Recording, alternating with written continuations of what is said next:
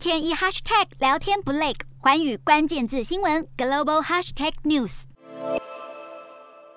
这一节的寰宇大话题，我们要来关注到的是，最近有一些国家是重新的启动新建核电的计划。那么，在今年二月十号的时候，其实法国总统马克宏他是公开的宣布，他说呢，法国将从二零二八年开始要新建六个核电机组。那么，首台机组预计呢是在二零三五年前就要投运，并且在这个基础上面还要再新建八台的机组。那么，到了二零五零年的时候，就是希望可以新增到两千五百万千瓦的核电装机。那么捷克也是表示，他们已经启动了在东南部的核电厂新反应炉机组的招标案，就希望捷克也可以朝着能源自给自足的目标更进一步。另外，巴西政府就表示呢，他们在未来的三十年的期间，他们要增加一千万千瓦的核电装机的容量。那么，在乌俄冲突之后，其实欧洲各国也开始讨论到这些能源问题。那么得到的结论就是呢，应该要快速的实现能源来源的多样化，也包含谈的就是使用核能的部分。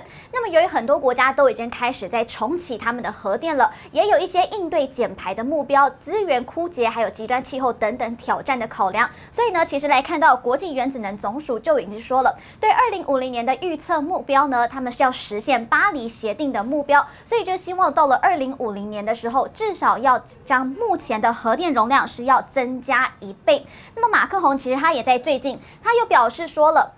他说呢，如果法国是不继续投资核能的话，那么未来三十年可能就要有九十座的海上风电场。那么其实在这之前哦，法国大概是十年才会建成一座。所以如果他们是要完全的依赖这些间歇性的可再生能源的话，最后就是不得不要提高这个高价来买进这些化石能源。那么因为风能还有太阳能虽然呢是比较清洁，成本也是比较低的，但是具有间歇性以及呢是相当的不稳定的，因此能够。稳定持续大规模的提供电力的话，发展核电也是一个回避不了的趋势。所以欧洲最近就是有不少的舆论都是认为说，核电呢会是更低成本而且更容易取得的一个替代方案。但是现在美国智库外交关系协会的欧亚专家呢，他叫做梅兹兰，他就说了，他说呢，其实新建核电厂需要的时间是蛮长一段时间的。那么尽管有不少的欧洲核电厂大国呢，其实他们都是打算要增加既有电厂的发电量。但是其实这个只能够满足短时间内的能源需求，所以根本不是一个长久之计。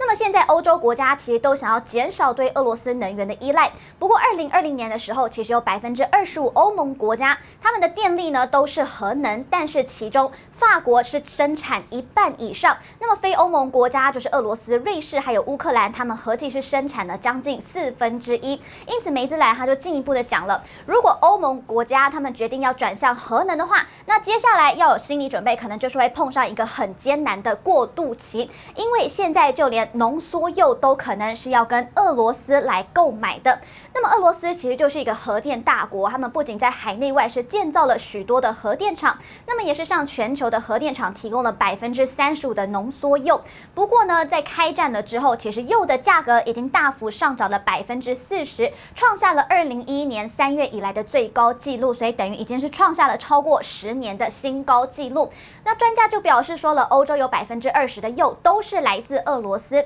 那么不管是西方的制裁俄罗斯，或是呢俄罗斯可能要祭出禁止出口这样子来反击的话，都会让铀的供应不足的情况是会更加的恶化。因此现在也让欧洲陷入了两难。Hello，大家好，我是寰宇新闻记者孙艺玲。你跟我一样非常关注国际财经、政治与科技趋势吗？记得追踪寰宇关键字新闻 Podcast，以及给我们五星评级，更可以透过赞助支持我们哦。